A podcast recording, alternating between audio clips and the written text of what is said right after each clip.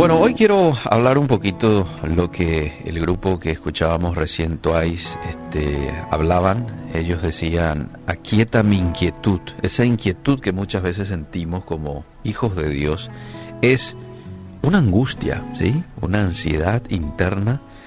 Y el Proverbios que, que hoy quiero compartir contigo, Proverbios 12:25, habla de la siguiente manera, la angustia abate el corazón del hombre pero una palabra amable lo alegra. Mira vos, hoy vos tenés la posibilidad de traer descanso, alegría a un corazón abatido, angustiado. La palabra hebrea traducida como angustia se refiere a la ansiedad emocional que sentís cuando algo que consideras vital para ti se ve amenazado. La clave para manejar la angustia, mis queridos amigos, es cuidar nuestra actitud hacia las cosas o personas amenazadas. Hay muchas cosas que se consideran importantes para tener una alta calidad de vida en este mundo. Sin embargo, si nosotros confiamos más en Dios, eso hace que todo lo demás sea menos vital y por lo tanto que nuestras vidas sean se vean menos frágiles. Ahora, la angustia no puede eliminarse por completo debido a que Pablo amaba a sus iglesias jóvenes, dice en 2 Corintios 11:28, que él estaba angustiado por ellas. Pero mira vos, y parece ser una paradoja, en Filipenses capítulo 4, el mismo autor, Pablo, nos aconseja a evitar la ansiedad que nos debilita al descansar en Dios más que en cualquier otra cosa.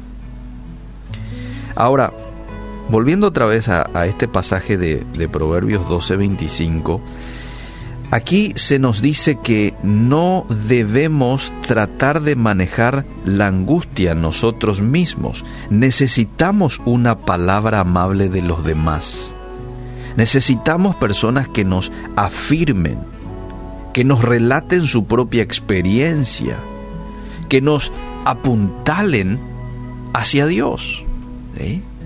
Y si nosotros nos vamos a ese texto de Filipenses 4, del 6 en adelante, dice el apóstol Pablo, por nada estéis afanosos, no estén angustiosos, no estén ansiosos, sino sean conocidas vuestras peticiones delante de Dios en toda oración y ruego, habla de oración y ruego y acción de gracias. Entonces, ¿qué es lo que puede ayudarme en un tiempo de angustia, de afán? La oración, la acción de gracias y el recibir una palabra amable de parte de alguien.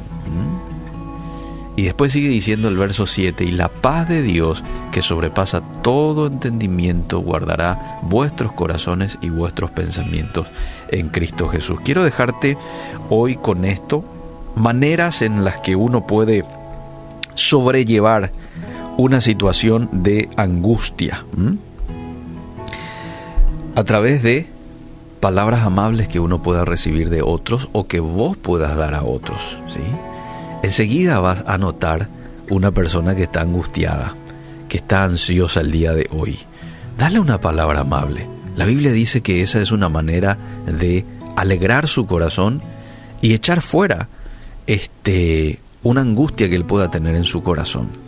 Después también la oración cumple un papel importante, el ruego y las acciones de gracias.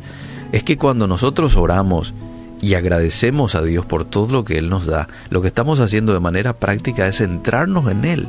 Y cuando nos centramos en Él, entonces nos descentramos de nuestro problema.